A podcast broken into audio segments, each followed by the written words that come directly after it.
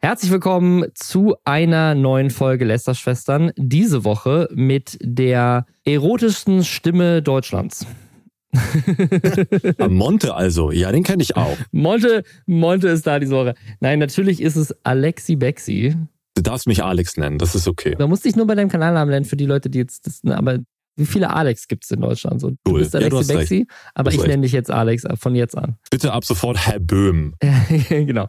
Alex Böhm ist heute hier. Ihr kennt ihn als, du hast doch echt eine Menge Sachen gemacht. Du hast früher auch ganz viel Musik gemacht und so. Und jetzt würde ich schon eher sagen, bist du eigentlich mehr so der Tech-Dude, der auch richtig so lustige Produkte manchmal findet, so richtig spannende Sachen oder halt auch einfach richtig geilen Scheiß aus China.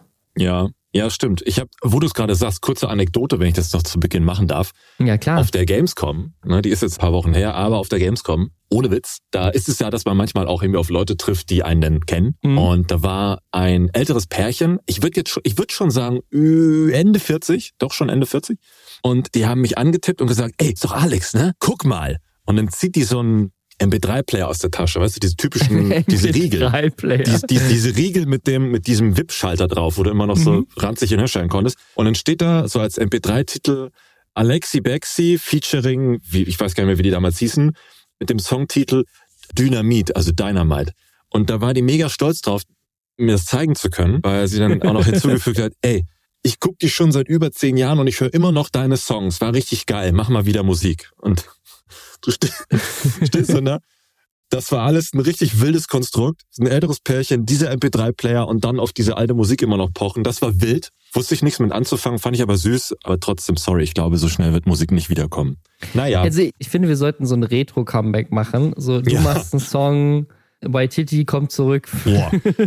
so. Das wird, okay, dann wäre ich glaube ich auch dabei, ja. Wenn Waititi nochmal zurückkommt mit irgendwas, mit einer Parodie ja. oder so. Das wäre das wär schon richtig lustig, so zum, zum Zehnjährigen, wir haben aufgehört oder sowas Ding. Das, ja, äh, schon. Oh, es mach's möglich. Nee, also die, ich bin gerade so ein bisschen nostalgisch, weil ich war tatsächlich auf den Videodays bis quasi gerade eben. Also ich bin gerade aus dem ja. Zug gestiegen, zurück von Köln und in diese Aufnahme reingestolpert. Das ist, ich war gestern Abend waren die Video Days und der Video Day Award. Da rede ich gleich auch noch ein bisschen drüber, erzähle euch ein bisschen was. Wir können so ein bisschen nostalgisch über die Video Days von damals reden. Wir haben außerdem coole Themen.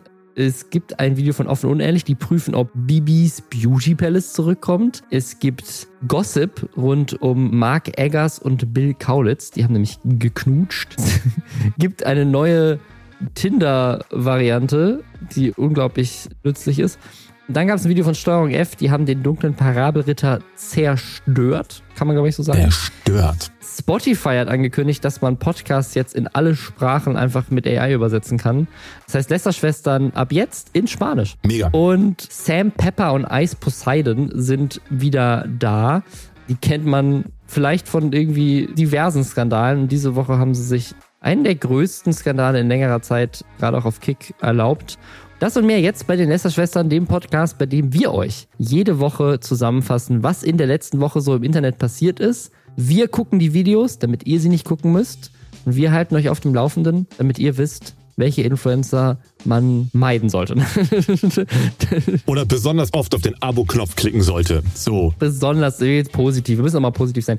Ich war tatsächlich jetzt auf den Video Days und ich muss sagen, die gibt es seit letztem Jahr wieder. Letztes Jahr war ich nicht da und habe dann riesiges so FOMO bekommen, Echt? weil letztes Jahr halt wirklich einfach wow. so, ich würde mal sagen so 80, 90 Prozent der alten Schule sozusagen waren da. Es war wirklich so riesiges Klassentreffen, habe ich nur so auf Instagram gesehen. Und deswegen ja. habe ich dieses Jahr gedacht, dieses Jahr war ich auch Jurymitglied bei dem VD Award, habe ich gesagt, ich muss da mit hin und all diese Leute treffen. Und das war wirklich krass. Ich glaube, ich war seit Jahren nicht mehr auf einem Event, wo so viele Leute zusammengekommen sind aus der Szene, die ich seit, ne, keine Ahnung, zehn Jahren, elf Jahren kenne. Und es war richtig, richtig schön. Ich habe dich da sehr vermisst. Warum warst Aber du nicht es, war da? Noch, es waren auch, es waren noch Newcomer dabei, habe ich glaube ich gesehen, ne? Es, genau, es, es, war, es gab, es gab so ein Event von, von YouTube am Tag vorher und da kannte ich irgendwie fünf Leute und irgendwie von, von 100. Ähm, wen kannte ich? Alicia Joe war da, TJ war da, Tomato Lix war da, Otto Bulletproof war da. Langton habe ich gesehen, war und auch da. Und, und, und der dunkle Parabelritter da. Nee, also bei diesem YouTube-Event. Und der Rest waren aber alles Leute, die nur YouTube Shorts machen. Also es ist so krass ja. auch,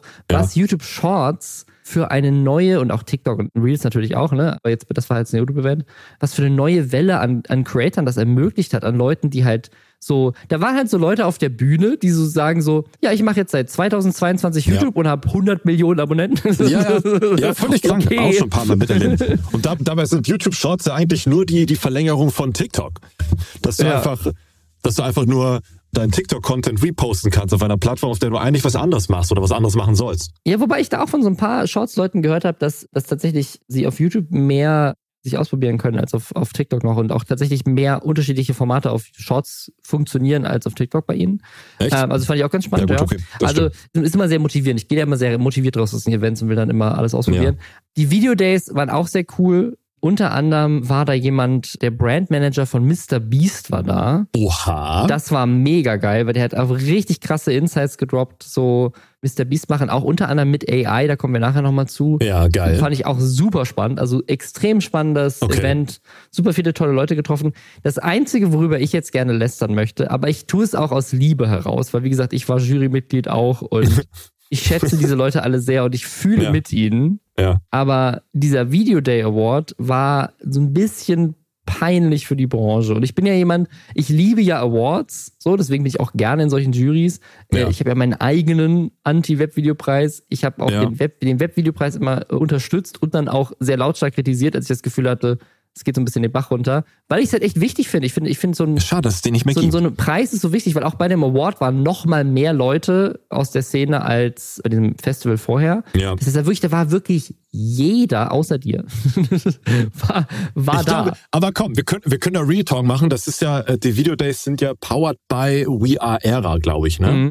Ja, ja und ehemalig Divi-Movies nehmen wir, ja. Genau, und das gehört ja, ich glaube, mit zum, ist es nicht ein Teil von RTL, der RTL-Gruppe? Das RTL, ja. So, also und Bernd, ich bin ja leider noch ganze vier Tage bei Studio 71 und jetzt rate mal, warum ich nicht dabei sein konnte. Ey, aber Studio 71 hat tatsächlich das, die Afterparty auch mitgesponsert. Ja, was, was weird ist, aber das war tatsächlich Sponsor. mit einem Grund, warum das nicht weiter in die Diskussion ging. Ach so. Und was heißt, du bist noch vier Tage da, dann bist du raus? Also ja. ab, ab dem ersten Zehnten ja. hast du kein Netzwerk mehr, oder was? Ja, ganz genau. Aber das wäre wieder, das wäre nochmal ein eigenes Podcast-Thema. Gossip. Nee, also ich, ich muss aber einmal kurz über dieses, äh, über dieses, das wurde wunderbar moderiert von Aminata, von äh, Barbara Fischer. Schöneberger? Ah ja, ja, ja, was? Wer hat's gemacht? Wer hat's moderiert? Äh, Aminata, Marty Fischer und Anina Kani. Ah, nice, okay. Äh, drei, drei wunderbare Menschen, cool. die das sehr souverän moderiert haben. Grüße. Aber für einen Award, der halt aus der Webvideoszene kam, fand ich es ein bisschen so peinlich. Und wie gesagt, so ich, die ganzen Leute dahinter, ich habe nur Liebe für die und ich schätze die sehr. Und es ist einfach, ist auch irgendwie sehr unangenehm. Aber ich habe das Gefühl, wir müssen drüber lästern, weil wenn ich nicht drüber lästere, also dann. Es ist okay. Es ist, es ist halt einfach das Branchenevent des Jahres gewesen und es war halt einfach cringe. So es hat, hatte es aber mal ohne Witz, weil ich habe nämlich gestern, ich wollte nämlich gucken, ob ein, ein äh, Freund von mir, der Anton, der Plankton, gewonnen hat, weil er wurde in der Kategorie Animation, äh, Animation nominiert. genau. Ja, Plankton genau, neben auch Simplizismus mhm. und so. Und ich habe ich hab Social Media durchgeguckt, Livestreams geschaut, ich habe nach Hashtags gesucht, bla.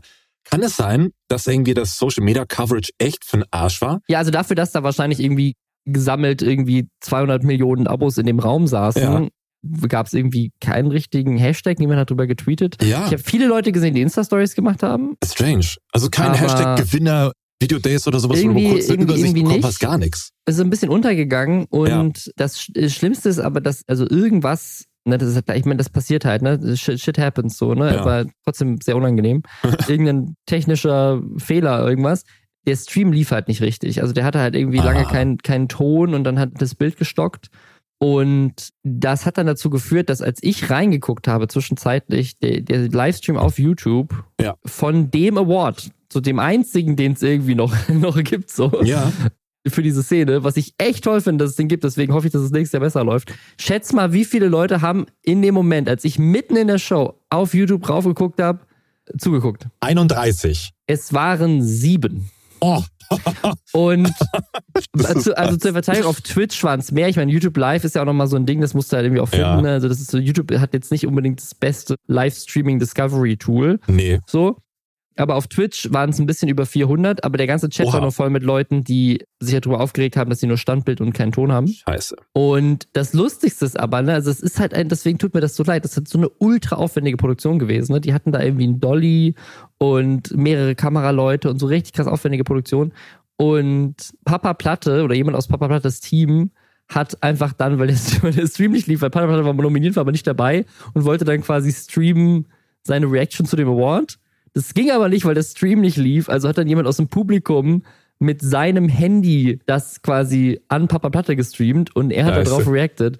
Und dieses, also das war eine Produktion, die wahrscheinlich, also wirklich über 100.000 Euro gekostet hat. Ne? Ja, ja, Sieben ja. Viewer auf YouTube. Und dann, und dann streamt jemand dieses Event mit einem Smartphone aus dem Publikum. So, das, die, das Hälfte des Bildes war überdeckt von dem Ja, Hinterkopf von der Person, die vorher saß. Und mit dem, man hat die Hälfte der Zeit das Ohr gesehen von dieser Person. So, das Ohr war scharf und der Stream im Hintergrund war unscharf. Reaction-Streamer freut das. Nein, aber das ist Und dieses das, Ding von Papa Platte hatte 25.000 Views und es wurde halt einfach mit dem Handy gefilmt. Und ich finde, es war so, es war so eine schöne Metapher für dieses, für diesen Wandel von so, Ja. so YouTube ist irgendwann immer professioneller geworden. Jetzt sind Ja. wir irgendwie so Twitch und Shorts und so weiter. Und die Leuten war es scheißegal. Die waren haben's einfach, die haben's einfach, 25.000 Leute haben so einen Handystream geguckt. Ja. Während 100.000 Euro ausgegeben wurden für einen Stream, der nicht funktioniert hat. Aber das, das habe ich mich auch schon bei anderen Events gefragt. Warum, warum machen die Leute immer so super krass aufwendige Produktionen? Meistens dann auch von irgendwelchen externen, die sonst irgendwie immer Fernsehen, Fußballübertragung machen oder so ein Scheiß. Und dann kriegen die halt so eine Basics hin. Ich denke mir manchmal auch so, sucht euch doch irgendwie geile Content Creator, die das eh jeden Tag mit OBS und ihrer Webcam machen. Die wissen doch eigentlich ziemlich genau, wo was hin muss und wie das am effizientesten funktioniert. Ich glaube, die würden alle einen richtig geilen Livestream hinbekommen für solche Events. Mit ein bisschen Hilfe von Kameramenschen, die noch Ja, irgendwie parallel ja. eine coole Einstellung suchen oder sowas. Aber ich weiß nicht, diese Ja. großen Dinger müssen nicht immer sein für sowas. Ja, es, es gibt noch eine andere Sache, die so ein bisschen dann auch produktionell auch nicht so geil war. Es gab mehrere Momente, wo halt die Animationen irgendwie nicht richtig abgefahren wurden, wo Ja. lauter, Lautoren auf der Bühne nicht wussten, dass ein Preisträger gar nicht im Raum ist und stattdessen ein Video geschickt hat. Ah, und, nice. und das habe ich dann heute Morgen erfahren, als ich das Team von Instinct 3 am Bahnhof getroffen habe, Mhm. die nominiert waren mit Eintracht Spandau, also dem E-Sport-Team von Hand of Blood, Ja, in der ja. Kategorie Sport. Und ich habe sie einfach gefragt, so, ja, wie, wie war euer Abend? Habt ihr gewonnen? Und die so, ja, rate mal. Und ich so, ja, ich, irgendwie, wenn ich jetzt drüber nachdenke, erinnere ich mich gar nicht dran. Und die so, ja, die haben einfach vergessen, diese Kategorie aufzurufen. Ach, das ist ja geil. Und es, also die sind extra angereist aus Berlin und es ist bisher unklar, ob sie gewonnen haben oder wer überhaupt gewonnen hat, weil es einfach diesen Preis gar nicht gab. Ich verstehe das nicht. Und das muss ich echt sagen, also ich, also wie gesagt, ne, große Liebe für die. Es war ein ganz tolles Event. Ja. Ich werde jedes Jahr, ich werde nächstes Jahr auf jeden Fall wieder da sein. Sowohl für das Festival, auch mit zu den ganzen Speakern, den Leuten, die waren, mit Chucky, mega geil. Ich fand den Award als solches trotzdem, also es, es war halt so ein bisschen unangenehm peinlich, aber es war trotzdem unterhaltsam. Und Aminata, Marti und Alina haben es auch super moderiert und so weiter. Und ich glaube auch alle, die da waren, haben sich mega über diesen Preis gefreut. Ich glaube, man kann da noch ein bisschen was optimieren für nächstes Jahr. Aber ich glaube, es ist so wichtig und deswegen ich bin denen so dankbar, dass sie das machen. Deswegen möchte ich gar nicht so haten, ich möchte nur so ein bisschen so, wir müssen drüber Lästern reden, ist weil es halt, es ist ja, weil ich, ich finde auf der einen Seite finde ich es so wichtig, auf der anderen, und es, es tut mir so leid für die Leute, die das gemacht haben, auf der anderen Seite ist es halt einfach das Ding Ja. in der Branche eigentlich. Und Ja. das haben halt auf YouTube sieben Leute geguckt. Ja, aber trotz, trotzdem darf man ja sagen, Leute, es ist nicht das erste Event. Ihr müsst doch alle mittlerweile gelernt haben, wie sowas geht. Ihr seid alle schon lange dabei. Ihr habt alle gute Connections zu Produktionsfirmen, bliblablub, ne? Ihr könnt auch im Vorfeld, glaube ich, gute Skripte schreiben, aber warum läuft das bei sowas nicht? Da ist halt bei mir einfach auch nur ein großes Fragezeichen über über dem Kopf.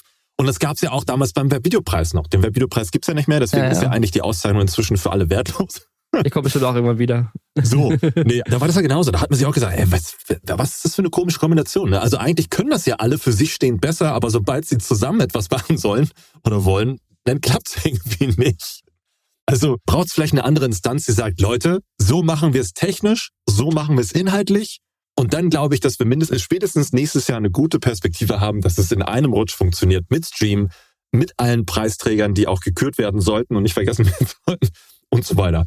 Ich bin da guter Dinge, ja. Und dann bin Also ich auch wieder man, dabei. man hat es am besten gesehen, als hier Papa Platte den, den Preis bekommen hat. Der wurde hier angenommen von seinem Podcast-Partner. Mhm. Und der war halt auch so unterhaltsam auf der Bühne und hat das irgendwie, ne, der hat dann auch sozusagen sein Handy da, mit dem dann Papa Platte gerestreamt hat, mit auf die Bühne genommen und Ja. hat es dann kurz abgelegt, so den Preis reingehalten und so. Und das war so ein Moment, wo ich dachte so, ja, genau so funktioniert es eigentlich auch. Also wahrscheinlich hätte man sich den Dolly komplett sparen können und einfach, ne? Ja. Aber es gab, also was ich auch nochmal sagen muss, lobend für diesen Award, es gab einen Moment, das ist wirklich, fand ich, eine der besten Momente einer Awardshow, den ich je wahrgenommen habe. Und das ist sehr traurig, dass ganz viele Leute den nicht mitbekommen haben, weil halt keiner diesen Stream geguckt hat. Es war wirklich wunderschön.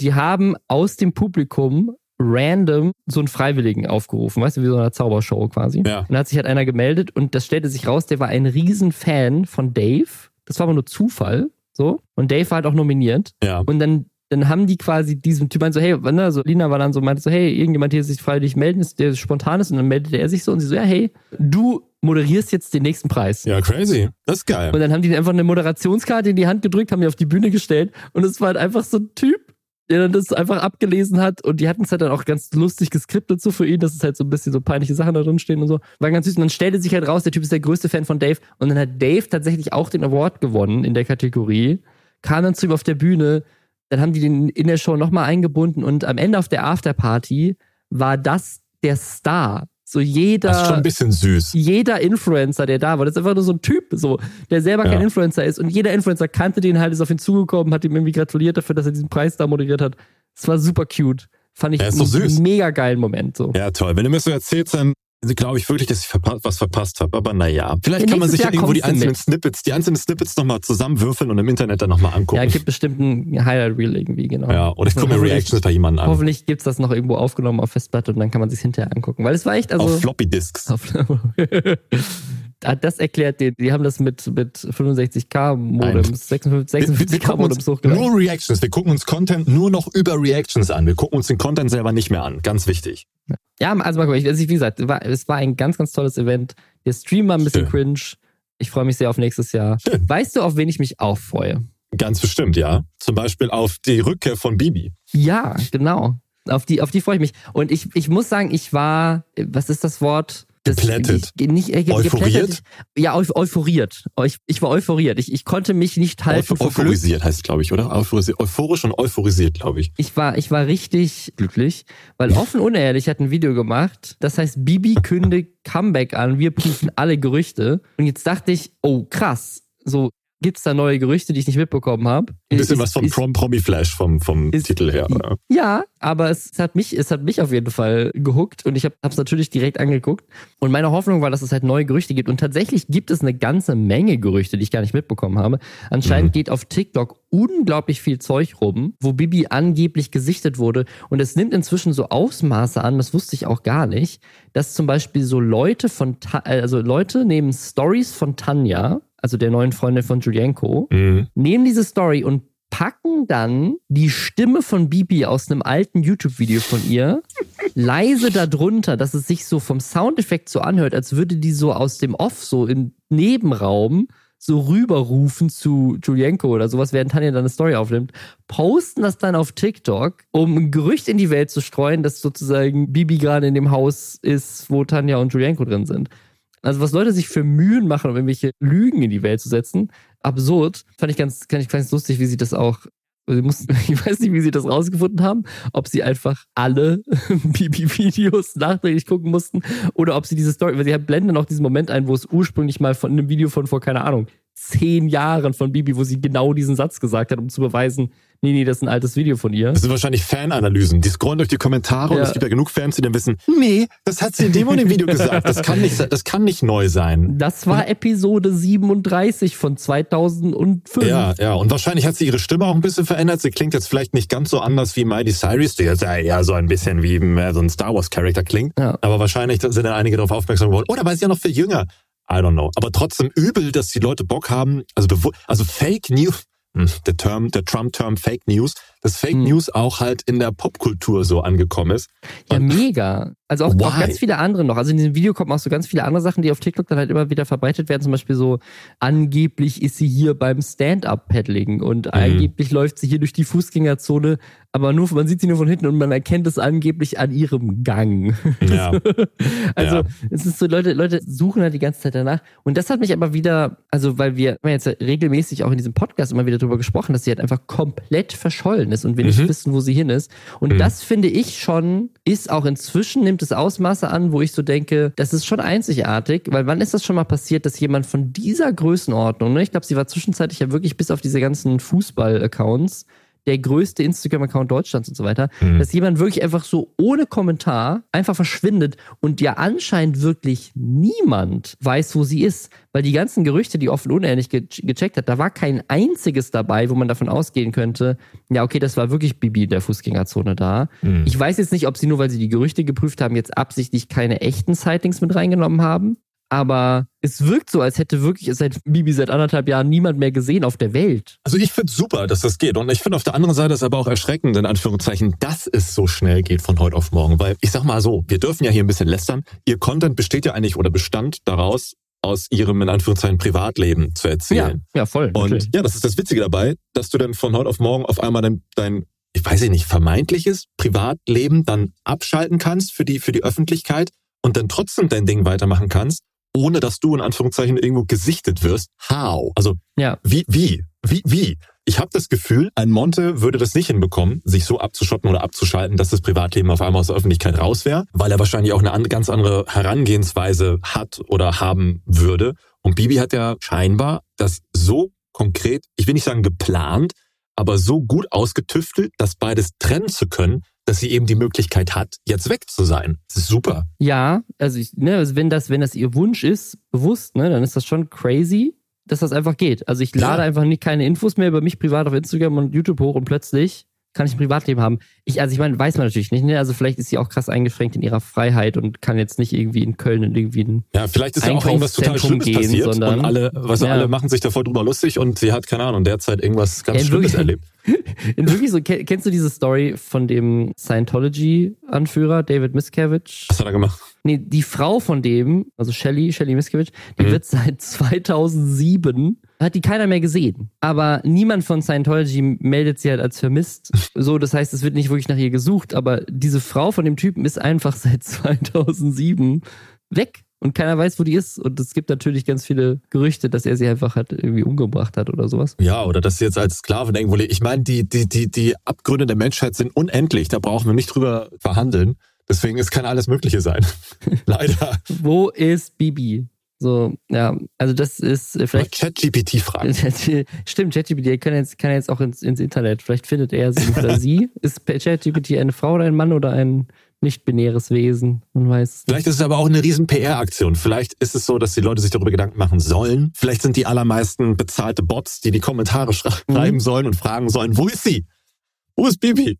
Vielleicht ist es so wie bei den Video-Days. So irgendwie nach fünf Jahren Pause kommt sie dann einfach so irgendwie wieder und es gibt unglaublich krasse Nostalgie. Was ich mich dann aber fragen würde, glaubst du, also wenn sie jetzt so lange in Anführungszeichen weg ist oder weg sein wird, was passiert dann mit ihrem Content und was passiert mit ihrer Followerschaft? Weil ihre Followerschaft war ja potenziell oder ist ja potenziell schon jünger. Mhm. Wenn die jetzt aber in dieser Auszeit alt werden, Haben die denn überhaupt noch interessante Interesse an dem, was sie macht? Weil kann denn was nachkommen, wenn sie keinen, also kann eine Zielgruppe nachwachsen oder nachkommen, wenn sie keinen Content liefert? Also ich das finde ich eine spannende Frage. Also ich, ich dachte das auch, wenn jetzt wirklich, wenn jetzt wirklich bei TT sich sozusagen für ein Video wieder zusammentut und das auf dem Kanal hochladen würde. Da kommen dann die Ü40er und feiern das. Was würde dann passieren? Genau, wer würde dann kommen? Ja. Funktioniert das? Ich glaube schon, dass es für die Nostalgie funktionieren würde. Wahrscheinlich nicht langfristig.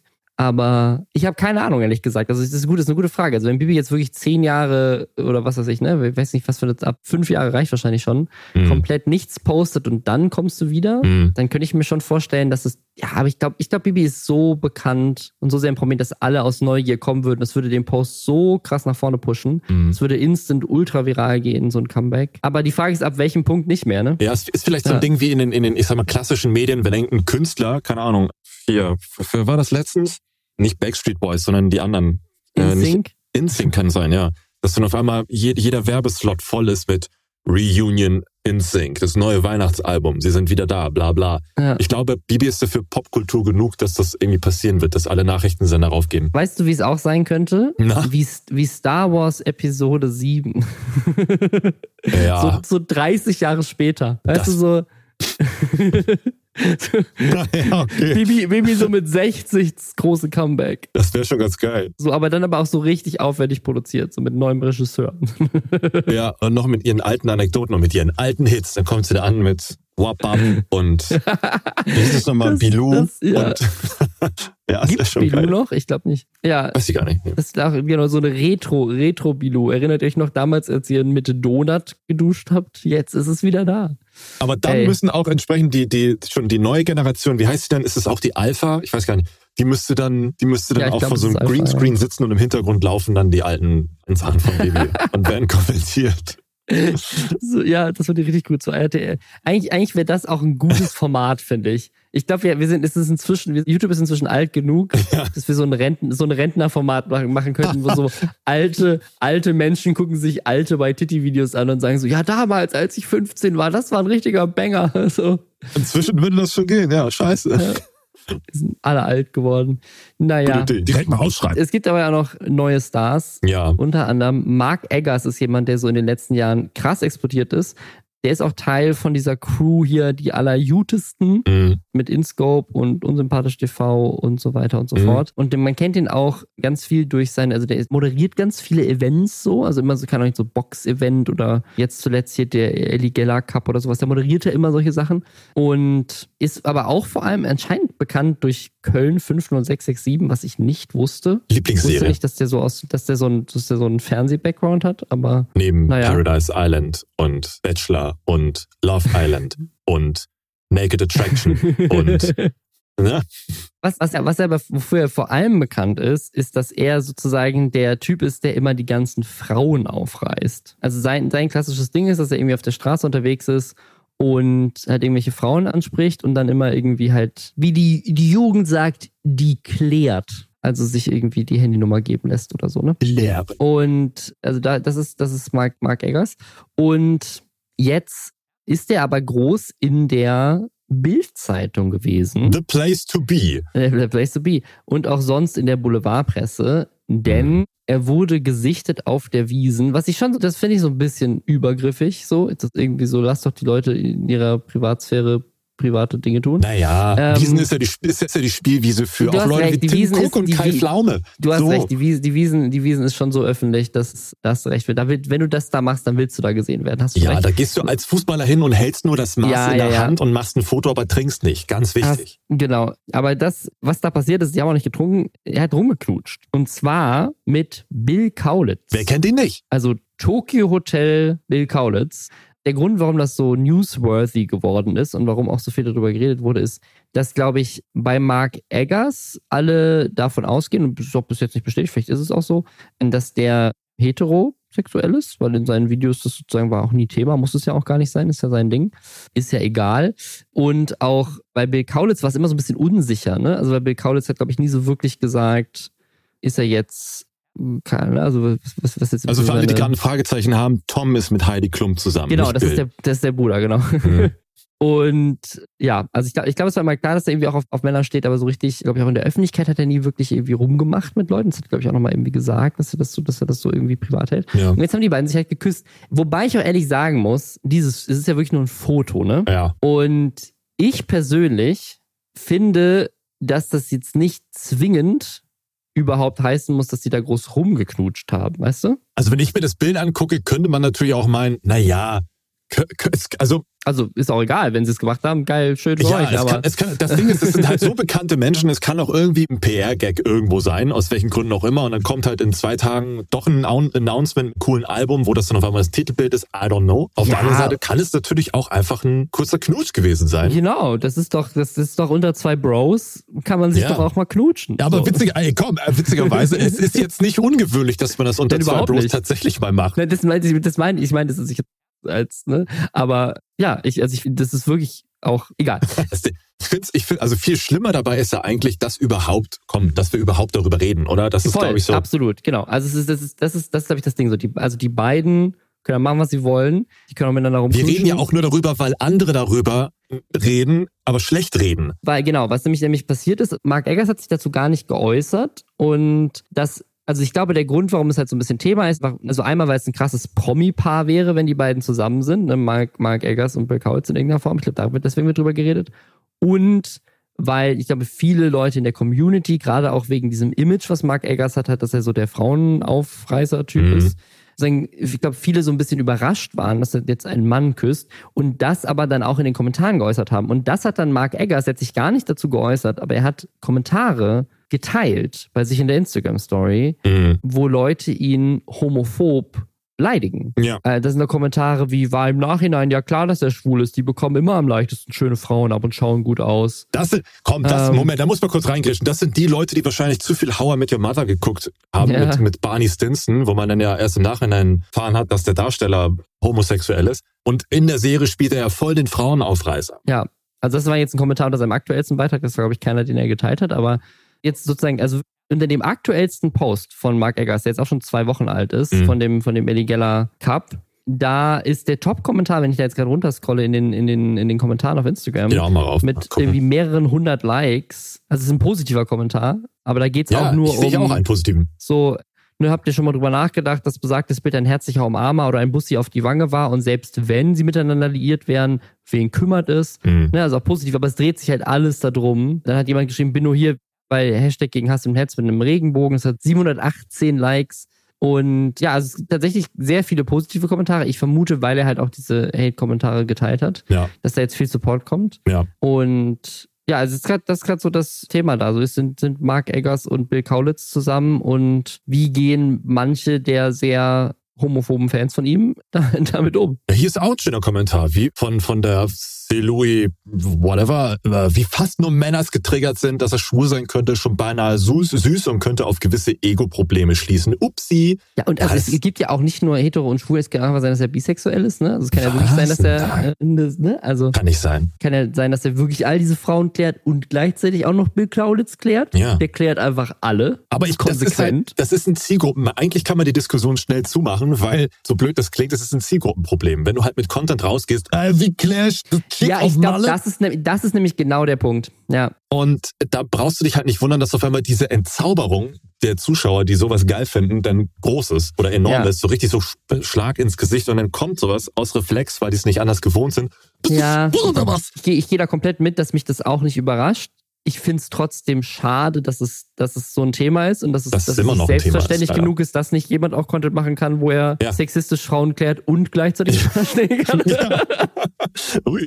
Äh, nein, aber ich glaube, ist sexistisch ist der Content, weiß ich gar nicht. Ist der Content sexistisch von Mark Eggers? Ich habe noch nie so viel davon gesehen. Ich sehe immer nur so einzelne Clips. Ja, durch die Clips, durch die Clips, die ich auch kenne, würde ich das jetzt auch erstmal vermuten. Aber ja, ich sehe schon die Kommentare. Ihr müsst mal die ganzen Videos gucken. Ihr könnt gar nichts. Nein, ich, ich, ist, würde ihm jetzt nicht zuschreiben, dass das sexistischer Content ist. Ich würde sagen, es ist ein bisschen reißerisch. Nennen wir es reißerisch. Es ist, genau, es ist so, es ist so ein bisschen so dieses Pickup-Artist-mäßige. Ja. Das wird ihm nicht ganz gerecht, weil das ist ja nicht das, was er macht. Er sagt ja nicht Leuten so, wenn du, wenn du hier, keine Ahnung, so, was halt tatsächlich Pickup-Artists machen, wo sie sagen, so, wenn du die Frau äh, beleidigst, dann gibt sie dir ihre Nummer, keine Ahnung was. Mm, Nie groß damit auseinandergesetzt, was Pickup-Artists zu erzählen. Aber deswegen, also ja, aber ich glaube, da hast du schon recht, der zieht damit natürlich auch eine Menge Dudes an, die sonst halt irgendwie Andrew Tate-Fans sind und dann sagen sie, ja geil, Mark Eggers, der macht es genau richtig. Ja. Und jetzt küsst er aber Bill Kaulitz und alle so, oh. Ja, jetzt, müssen, naja. jetzt müssen die leider weinend wieder auf Pornhub gehen und sich da ihre Befriedigung holen. Oder. Oder auf Tinder. Für 500 Dollar. Ey, Schnäppchen, Mann. Das ist jetzt nicht so eine richtig Influencer- oder Internet-Ding, aber es ist schon, also es ist, eine, es ist mehr so eine Digital-News, die ich einfach absurd fand. Es gibt jetzt bei Tinder, und es war natürlich auch überall in den Medien dann, überall im Internet und auch auf Twitter ein riesiges mhm. Meme, weil alle sich drüber lustig machen, wer dumm genug ist, das zu kaufen. Du kannst es nicht, du kannst es nicht kaufen. Du kannst dich dafür bewerben, dass du das, dass du, dass du den Zugang dazu bekommst, 500 Euro im Monat dafür auszugeben, dass du einen besonderen Status auf Tinder hast, den du dann auch anzeigen kannst, natürlich, damit alle sehen, dass du reich genug bist, um dir 500 Euro im Monat für eine Dating-App zu leisten. Du kannst ihn auch ausblenden, wenn es dir zu peinlich ist.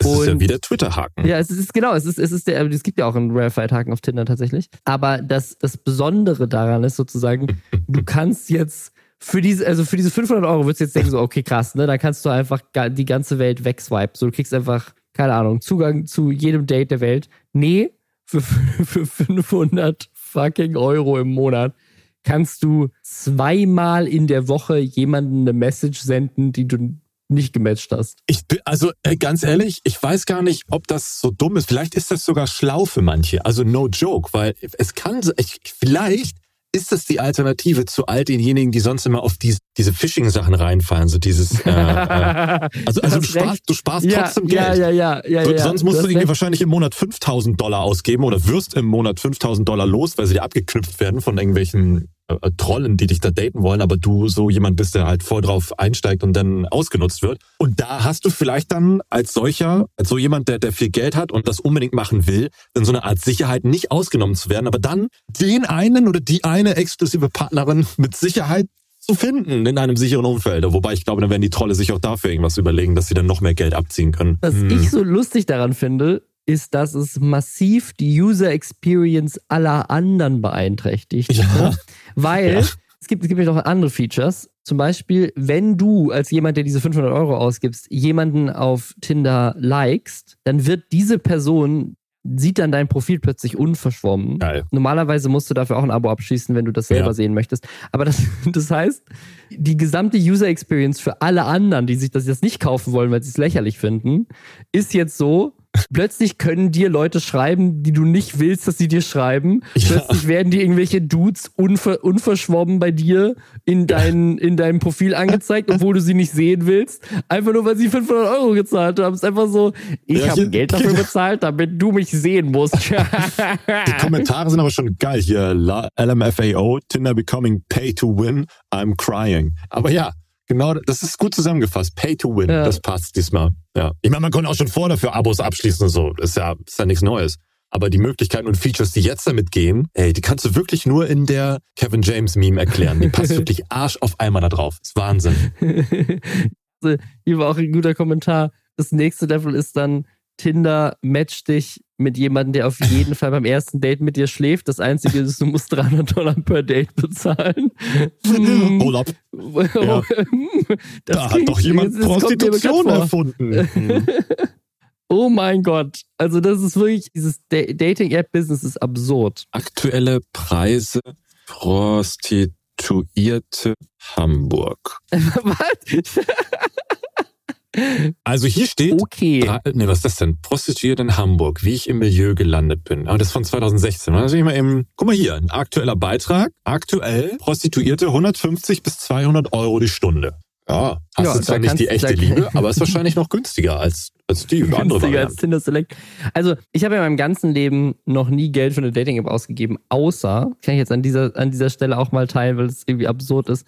Ja. Ich, ich war noch nicht auf einer Party und dann wurde mir das angeboten. Den Video Days? Dann, dann, nicht auf den Video Days, das war ein bisschen früher, habe ich gesagt, ob ich nicht Mitglied werden möchte, weil man muss da so, man muss, also das, okay, es gibt so eine Dating-App, die heißt Raya, da haben wir auch schon öfter drüber gesprochen, das ist so die Dating-App für Promis, so, da, ja. da, dürfen nur berühmte Leute rein oder sehr, sehr hübsche Menschen und das kostet aber halt einfach fucking auch 17 Euro im Monat oder sowas, ah ja. aber da meinte jemand so, ey, ich kann, ich kann nicht da rein holen, weil du musst da so, du musst so, Leute, die schon Mitglied sind, müssen quasi für dich vouchen. Okay, wild. Und da meine ich so, ja komm, ich, also nee, ich finde das jetzt lustig, ich möchte das jetzt einmal einen Monat testen. Ja. Hab einen Monat diese App ausprobiert. Und es ist tatsächlich sehr absurd, weil das, das wird über quasi Instagram verified, das heißt, du weißt, dass diese Leute auch echt sind. Und ich habe echt eine Menge Promis gesehen. Auch ja. internationale Promis, Menschen, wo ich dachte so, crazy. Hab natürlich zero Matches gehabt und die App dann wieder gelöscht.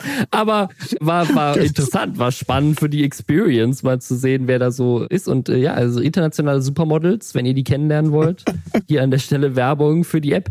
Ihr braucht nur Leute, die auch da sind, die euch empfehlen und sehr viele Instagram-Follower und ihr müsst sehr viel hübscher sein als ich. Das ist wichtig. So alles andere ist, naja. Also ich, ich kann auch kurz eins zum Besten. Ich habe auch mal Geld fürs Daten ausgegeben. Das ist aber schon ein bisschen her. Es gab nämlich hier in Buxtehude mal ein, eine Disco, ich nenne es Club, also vorsichtig Club, hieß Mausefalle. Und das Konzept dahinter war, du gehst, gibt's leider nicht mehr, jetzt wird jetzt umbenannt, das ist halt mhm. so ein Standardclub. Das Konzept dahinter war, du gehst da rein und dann ist da so ein großer Automat und da kannst du, also man musste Geld reinwerfen, musst Geld reinwerfen und dann hast du so eine so eine Anmeldefläche bekommen auf so einem Bildschirm, hast deinen Namen eingetippt, konntest ein Foto an dieser Maschine machen und hast du so eine Karte bekommen. Und dann war da alles drauf gespeichert und dann konntest du die irgendwie in einen anderen Automaten stecken, je nachdem welchen Bereich oder Floor du warst und dann wurde dein Profil dort aktiviert und dann konnten andere darauf zugreifen, die dort waren und dich dann matchen wenn sie ihre Karte reingesteckt haben. Das war irgendwie ganz wild. Das war so ein bisschen wie Tinder, nur analog, so halb Lustig. digital, halb analog. Und dafür musste man, Aber wie cool, nicht, so. fünf oder zehn Euro, waren das schon Euro? Ja, lol. Fünf oder zehn Euro da reinschmeißen. Aber du hast dann als Dankeschön, dass du mitgemacht hast, auch ein, einen Gutschein bekommen oder beziehungsweise so einen Betrag auf der Karte, mit der du dann, mit dem du dann irgendwie ein Getränk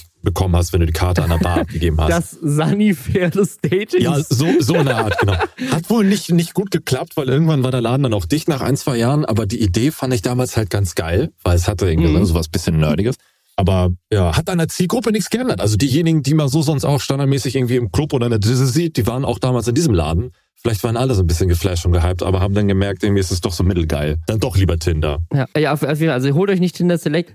Wir, wir, gehen, wir gehen weg vom Dating zu einem. Wie kriegst du den Übergang jetzt? Ich, das ist richtig schwierig jetzt gerade, weil es geht tatsächlich jetzt weg ein. vom Daten hin zum Haten. Hin zum, oh, wow. Oh. Wow. Der ist richtig gut. Ja, wow, richtig gut. Okay, weg, es gibt, es gibt Beef, es gibt Beef und ich muss sagen, ich bin ein bisschen, ich bin ein bisschen begeistert von dem Beef, mhm. weil. Ironisch ähm, begeistert oder wirklich begeistert? Nö, ich bin wirklich begeistert davon. Ah, ich finde das gut. Ich finde das ganz okay, cool. Okay. Und zwar ist, ist Steuerung F hat eine Doku gemacht über die Metal-Szene und der dunkle Parabelritter hat darauf quasi so ein Reaction-Video gemacht. Es war nicht wirklich eine Reaction, also er hat quasi ein Antwort-Video so ein bisschen darauf gemacht. So ein bisschen. Er hat es halt kritisiert in dem Video. Und der kommt ja eigentlich aus der Metal-Szene und hat das ziemlich zerrupft und hat dann auch da wieder so Steuerung F ziemlich viele Sachen auch vorgeworfen und so, ne, dieses klassische so Funk-Reportage-Bashing, nenne ich es mal. Ja, und ja. Steuerung F hat darauf jetzt ein Antwortvideo gemacht. Und das ist sehr, sehr gut, finde ich. Okay. Also, weil es, weil es so die, die ganzen Argumente von diesem Video von, von dem Parameter einfach seziert, so komplett auseinander nimmt, gleichzeitig offenlegt, wie manipulativ sein Video eigentlich selber war, obwohl das das ist, was er ihnen vorwirft und belegen das Ganze auch noch mit neuen Interviews, mit Snippets aus ihrem Video, mit dem sie beweisen, so auch so, so zusätzliches Footage, was sie davon haben und so, um einfach zu belegen, so, nee, wir haben unsere Arbeit sauber gemacht, wir sind gute Journalistinnen. Und insbesondere es sind halt zwei Frauen, die, und das fand ich echt ein bisschen eklig, und da muss ich auch sagen, dass, also, ich verstehe, dass der dunkle Parabelritter so in dieser Metal-Szene, da ist da tief drin, dass sie das getriggert hat, so. Aber es gibt so zwei, drei Sachen. Ich hatte sein Video tatsächlich nicht gesehen vor diesem Steuerung F-Video jetzt. Mhm. Und da waren so zwei, drei Sachen drin, wo ich wirklich gedacht habe, boah, ey, das ist echt nicht so geil, weil es gibt so zwei, drei Momente, wo er irgendwie diese Frauen so richtig abfällig kommentiert. Also einmal irgendwie, die eine wäre ja irgendwie jünger und die hat keine Ahnung. Und, und, so. und die genau, sie, die könnte nicht mit der, also geht auf das, er geht auf das Alter der Reporterin ein, obwohl die irgendwie genauso alt ist wie er. Er kritisiert dass, dass sie, also, oder er will, er will sie so selber sogar, dass sie so in Schutz nehmen wird, weil diese ganzen Fehler, die sie angeblich gemacht hätte in dieser Reportage, mhm. wären ja, weil sie so jung ist und noch nicht weiß, wie sie mit der Verantwortung umgehen kann. Und dann ist noch so ein anderer Ding, wo er sagt, so jetzt rechne ich hier irgendwie mal denen vor, wie es, ne, so, ich habe keine Ahnung von Mathe. So die Frauen haben keine Ahnung von Mathe, hat er, glaube ich, so nicht gesagt, aber mhm. so kommt's rüber in dem mhm. Kontext das haben sie eben mega gut aufgegriffen und das war so, man hat halt so gemerkt, dass der dunkle Parameter sich verständlich irgendwo, okay, er will irgendwie nicht, dass die ganze Metal-Szene in den Dreck gezogen wird, so wegen ein paar Idioten, aber haben sie auch ehrlich gesagt genauso gesagt in dem Video, das sind ein paar Idioten,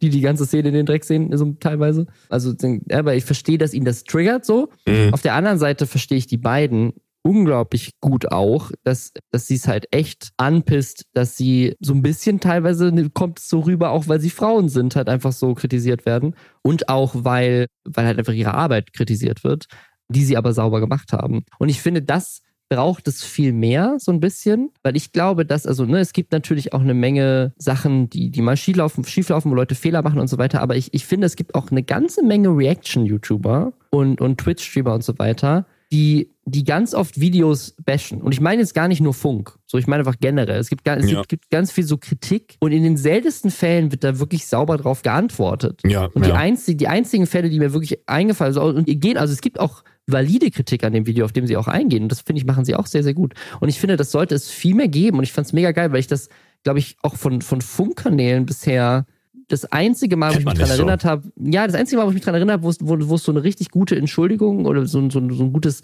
Entschuldigung ist auch nicht das richtige Wort, sie haben sich, glaube ich, auch entschuldigt, aber so richtig guter Umgang mit der Kritik ja. gab auch, war das Video von Offen Unehrlich, als Rezo die kritisiert hat. Und da hat Rezo ja dann auch kein zweites Video mehr drauf gemacht, ne? Und ich finde auch, dieses ja. Steuerung F-Video ist jetzt so ein, ist so, so die, die Punkte, die sozusagen ernst zu nehmen sind, sind ernst genommen, aber auch der ganze Bullshit drumherum wurde auch als Bullshit entlarvt. Und ich finde, das, das braucht es irgendwie mehr. Das fand ich, es war sehr satisfying. Und man hat es auch gemerkt bei uns im Reddit noch in den Kommentaren unter dem Video, dass da sehr viele Leute das irgendwie sehr satisfying fanden. Dass einfach mit, dass sozusagen jetzt nicht einfach nur kritisiert wird, sondern mit der Kritik auch, dass die teilweise auch angenommen wird. Gibt sicherlich auch Leute, die da eine andere Meinung haben und die sagen so, nö, ich fand das erste Video auch blöd und ja, das ist irgendwie, ja, keine Ahnung, man hätte da noch Bestimmt. auf andere Themen eingehen können. Aber auch darauf gehen sie ein in diesem Video. Mhm. Fand ich sehr solide. Fand ich echt gut. Ja, ich meine, das ist halt, also darüber zu diskutieren ist halt, ich will nicht sagen Rabbit Hole, aber das, was du vorhin angesprochen hast, oft, es ist halt, also ich habe es auch schon oft mitbekommen, es gibt viele gute, also Content kreierende, sei es jetzt auf Twitch oder YouTube, bla, die sich Content annehmen, über Content reden, auf Content reagieren und da denkst du auch, ja, der Input dazu ist echt stark, ist echt geil. Da lerne ich noch ein bisschen mehr zu dem, was das eigentliche Video mir gegeben hat oder noch geben könnte, weil ich es mir dann nochmal in Ruhe anschaue, ohne die mhm. Kommentare oder was auch immer. Aber es ist oft der Fall, dass denn, dass es kreierende, Content-Kreierende gibt, ob jetzt auf Twitch oder, oder sonst wo oder auf TikTok, oh mein Gott, Sven, da müssen wir, das ist nochmal ein anderes Thema dass du dann im Nachhinein denkst, ähm, das ist alles, ich sage jetzt mal vorsichtig, überhebliches Gequatsche. Immer dieses, ich habe auf jeden Fall die, die, die, die, die Weisheit mit Löffeln gefressen und nebenbei noch zum Nachtisch die Intelligenz der Welt mhm. und kann jetzt safe Standpauken rausballern, die, also die ich so rüberbringe, dass ihr jetzt alle denkt, das ist auf jeden Fall richtig und wichtig und nichts anderes zählt. Und wenn jemand etwas dagegen sagt, bist du scheiße, ich blocke dich raus. Also dieses Phänomen gibt es auf jeden Fall schon, ist auch oft zu beobachten.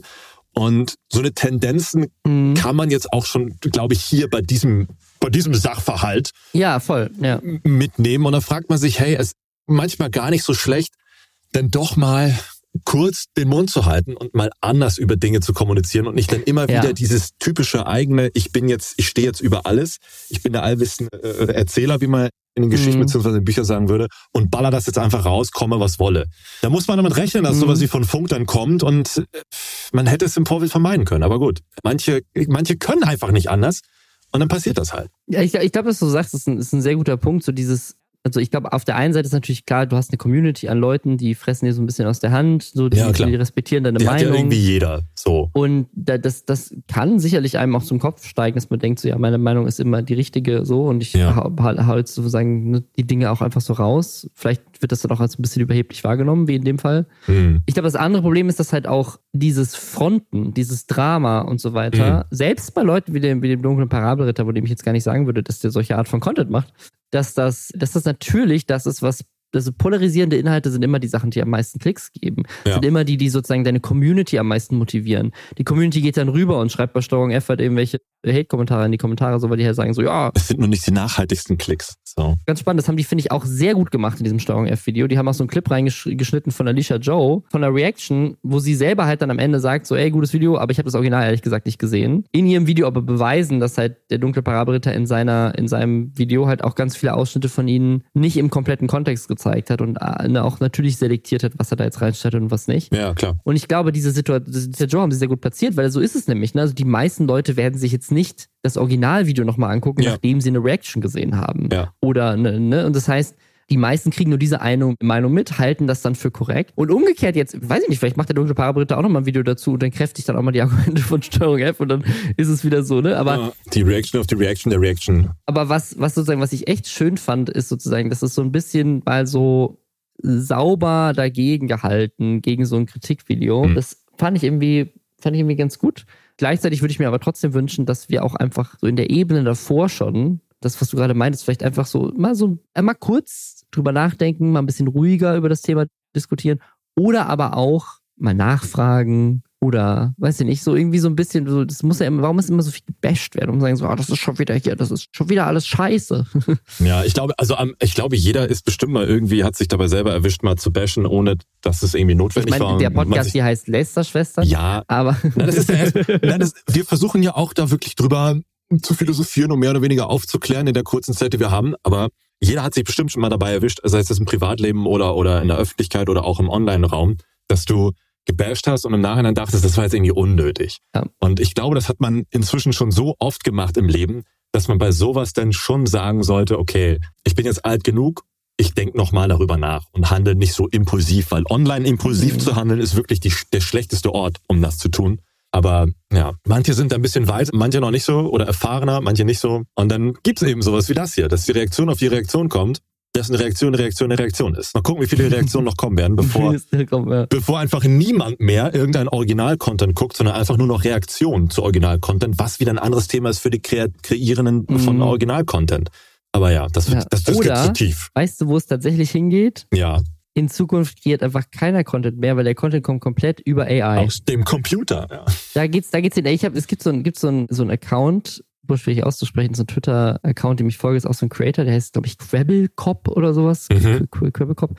Okay. Und der programmiert quasi gerade eine eigene Reaction-AI so ein bisschen. Ne? Mhm. Also der hat quasi eine AI generiert, die über mehrere Systeme, wenn ich das richtig verstanden habe, quasi einmal sein, sein Bild, sein, also sein, sein Gesicht sozusagen reproduziert und die Mundbewegungen, mhm. dann was er sagt und das sozusagen wie so eine Reaction-Kamera so in die Ecke schneidet mhm. und dann über andere Tools halt das Video tatsächlich guckt. Also die AI guckt das Video, versteht, was da passiert und macht so ein ganz klassisches Reaction-Video, wie so ein Sniper-Wolf das macht. So, und ist zwar ein Sniper-Wolf. Mache, sagt er immer nur so, die, deren Reactions sind ja wirklich einfach nur, ach krass, ja, ja jetzt passiert es da. Ach krass, was die da jetzt machen. Ja, das ist ja lustig. Oh, ich, ich bin mal gespannt, was jetzt gleich passiert. Oh, das ist ja mega. Ach krass, das haben die jetzt gemacht. Ah, das, ne? Also deswegen, das kann ja eine AI eins zu eins ersetzen. Und das hat er genauso programmiert. Und jetzt kann quasi diese AI, kann jetzt Videos gucken und komplett automatisiert darauf reacten. Und es sieht halt einfach echt aus. Und das ist nicht zu unterscheiden von anderen Low-Quality-Reaction-Videos.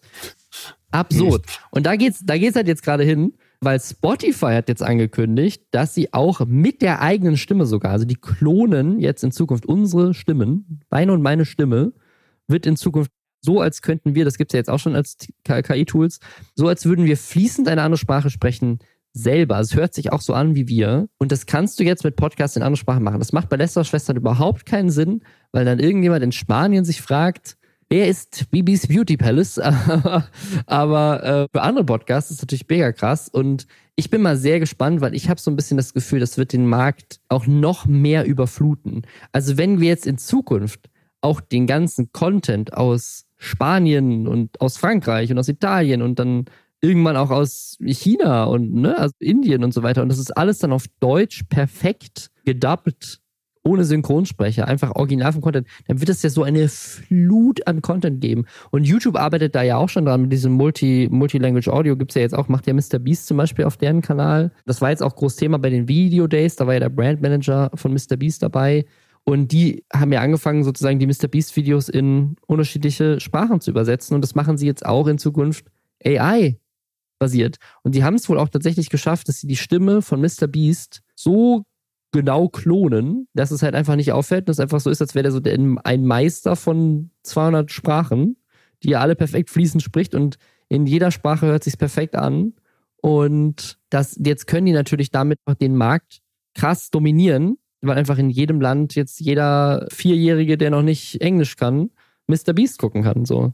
Das Problem ist nur, so schön das alles klingt bis hierhin, es ist leider ein Luxus immer noch der englischen Sprache. Also bis es so weit ja, sein wird. Umgekehrt das, ist schwierig, ja. Ja, bis, bis deutsche Sprache so geil umgebaut werden kann, dass wir englischen Content oder englische Zuschauer damit erreichen können. Ist leider nochmal ein Step weiter und es wird wahrscheinlich bei weitem nicht so geil sein, vor allem am Anfang wie jetzt auf Englisch. Aber, Aber weißt du, was die Lösung ist? Wir machen einfach jetzt an, wir machen jetzt einfach Content auf Englisch und lassen ihn ins Deutsche von der AI übersetzen, um uns den Arbeitsschritt zu sparen. Ja, tatsächlich funktioniert das viel besser. Kennst du, kennst du dieses eine Video, das ging auch relativ viral auf Twitter, auf X und so, wo so ein Dude auf seiner Veranda saß, irgendwas auf Englisch reingebrabbelt hat und dann Klick ja, auf Deutsch ja, übersetzt und dann gesehen. wurde auch mhm. die, die, die, die, die Mundbewegung entsprechend auf Deutsch angepasst und sowas. Das kommt ja auch noch, genau. Ja, also es ist schon mega geil, wie schnell das die Entwicklung ist der Hinsicht in dieser kurzen Zeit. Ich glaube, das gab es so sonst nirgends. Ja, und so das schnell. aber halt auch Plattformen wie YouTube hat. YouTube hat das jetzt auch angekündigt, irgendwie ja. letzte Woche oder sowas, dass sie halt so für YouTube Shorts auch so AI-Tools jetzt mit ja. einbauen.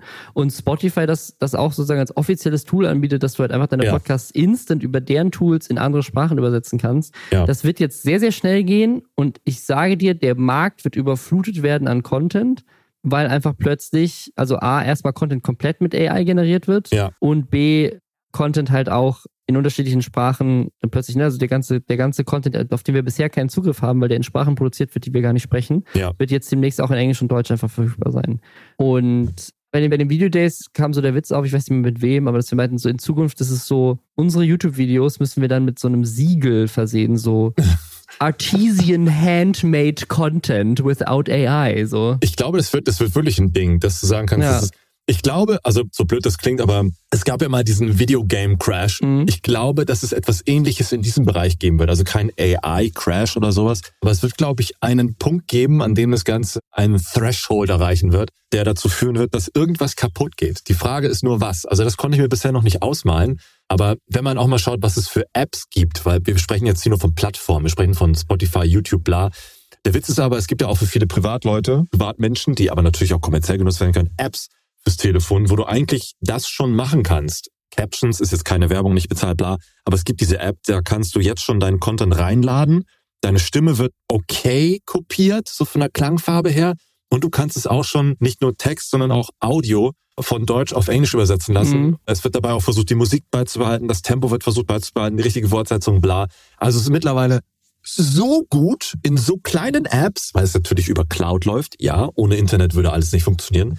Aber es ist so gut, diese Modelle sind so gut, dass wir irgendwann einen Punkt erreichen werden oder erreicht haben werden, bei dem wir an einem ganz bestimmten oder vor einem ganz bestimmten Scheideweg stehen werden. So. Und welcher das sein wird, weiß ich noch nicht, aber der wird wahrscheinlich spätestens in zwei Jahren da sein. Allerspätestens. Ja, es ist, es ist auch jetzt schon so. Ne? Ich weiß nicht, ob du das gesehen hast. Papa Platte hat in seinem Stream so AI-Donations, also wenn du Geld dafür ausgibst. Habe ich nicht gesehen, nee. Um ihm halt zu spenden, dann kannst du da eine Message eingeben. Okay. Und die Message wird aber vorgelesen von den Stimmen von bekannten Influencern. Oh, wild. Okay. Über AI, unter anderem von Tomatolix.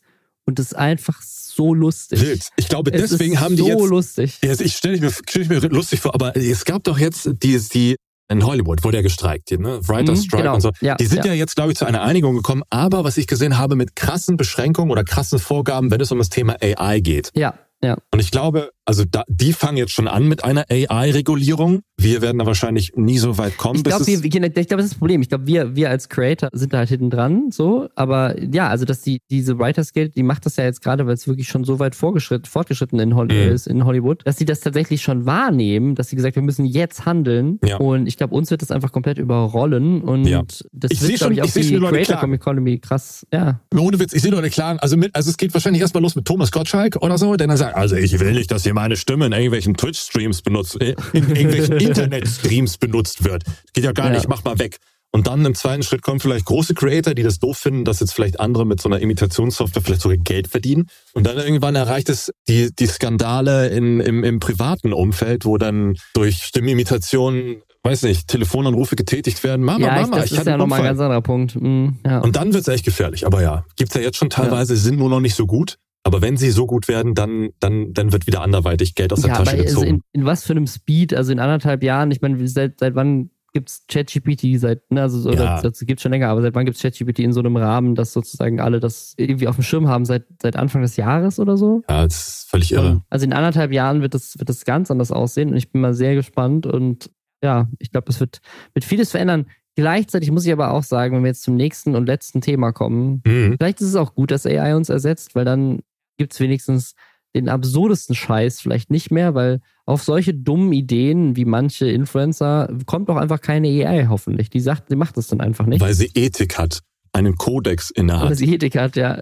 Sam Pepper, den kennt ihr vielleicht noch von einem Entschuldigungsvideo, das mal auch äh, so eines der klassischen Influencer-Entschuldigungsvideos ist Geil, das Entschuldigungsvideo von Sam Pepper. Wirklich, Sam Pepper, Sam Pepper ist so einer der, der OG, ich habe Entschuldigungsvideos gedreht, YouTuber. Mhm. Unter anderem kennt man Sam Pepper nämlich von einem Video, wo er also so tut, ich glaube, vor seinem besten Freund, als würde er umgebracht werden. Und dann hat er aber hinter sich entschuldigt und meinte, der, der, der, der Prank war fake, weil er sich darüber aufgeregt haben. Keine Ahnung, ob er fake war oder nicht, aber das war auf jeden Fall diese, diese Backstory. Man kennt Sam Pepper auf jeden Fall durch viele, viele Skandale, auch zuletzt, glaube ich, durch irgendwelche Krypto-Sachen, die so Pump and Dump mäßig der Vorwurf war. Dann gibt es den Streamer Ice Poseidon, der auch ähnliche Skandale und so weiter hat. Und jetzt haben sie aber einen ganz neuen, und zwar sind die inzwischen auf Kick, der besten Streaming-Plattform für alle Leute ohne Moral. Was? Und da haben die, und das ist jetzt, das ist jetzt, jetzt einfach absurd eklig, die haben einen Zuschauer gefunden, auf der Straße angeblich, haben dann diesem Zuschauer eine Prostituierte bestellt der am Telefon wohl gesagt, hey, ist das okay, wenn wir das filmen? Aber es ist so ein bisschen unklar. Also sie wusste wohl nicht, dass sie es dass sie's live streamen. Er sagt dann, als sie reinkommt, das ist ein Livestream. Aber ich glaube, sie ist einfach davon ausgegangen, dass sie es halt einfach so als Pornofilm. Und haben dann auf Kick gestreamt, wie diese Frau, die so, wo nicht so ganz klar ist, ob sie das weiß oder nicht, von diesem Zuschauer halt befummelt wird, bis irgendjemand ihr anscheinend eine SMS schickt und sie darüber informiert, dass sie gerade in einem Livestream zu sehen ist und dass im Nachbarraum sich zwei Männer verstecken, nämlich Ice Poseidon und Sam Pepper, und die dann halt sofort panisch den Raum verlassen will, dieser Zuschauer dann aber kurz die Tür blockiert, du auch richtig merkst, wie sie sich so panisch da rausschiebt und er dann noch hinterher rennt und dann hört man, glaube ich, sogar einen Schrei in dem Video, wie sie schreit, weil er irgendwie hinterherläuft. Also auf so vielen Ebenen so absurd scheiße. Und das Absurdeste daran haben wir aber noch gar nicht. Die beiden wurden dann hinterher verhaftet von der australischen Polizei angeblich wegen sexueller Belästigung.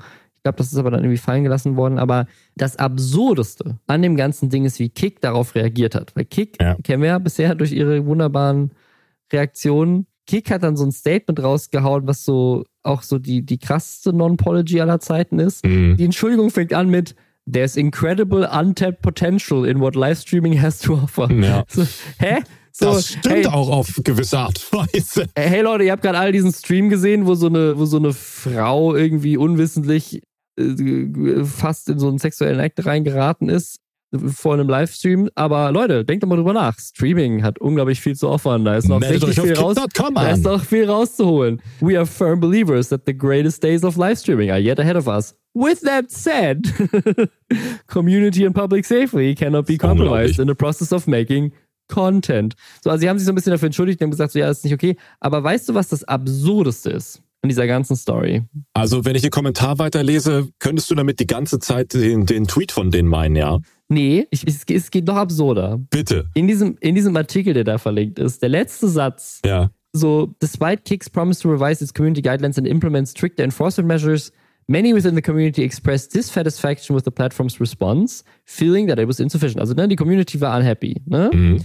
Und Kick hat halt nicht wirklich, hat halt einfach nur so, das ist ein sehr vages Statement. Aber der letzte Satz in diesem Artikel ist, Additionally, some users have criticized Kick's CEO Eddie for being present in the chat during the controversial livestream. Also, Ach, während diesem Live, der CEO, der CEO war mit im Chat, während das passiert ist. Was für ein Hurensohn. Krass. Ja. Das heißt, der Typ vor dem, der hatte alles über Kick, was man wissen muss. Holy Alter, shit. Alter Schwede. Das ist doch die das ist doch die kränkste Scheiße eigentlich, die man in diesem Jahr so miterleben bzw. lesen könnte. wie kannst du, also sorry, ne, aber wie kannst du als, ne, nicht sorry, wie kannst du als Content-Kreierender, nenne ich mal, auch in Anführungszeichen Content, so wie Kicks geschrieben hat, lol, wie kannst du als so jemand da sitzen, irgendwie, weiß ich nicht, nachts zugeballert mit irgendeiner Scheiße und sagen, ey, hab voll die geile Content-Idee. Lass das und das mal machen und dann das und das. Das geht bestimmt voll ab, Mann. Damit verdienen wir richtig Geld und werden auf der Plattform die Größten. Oder?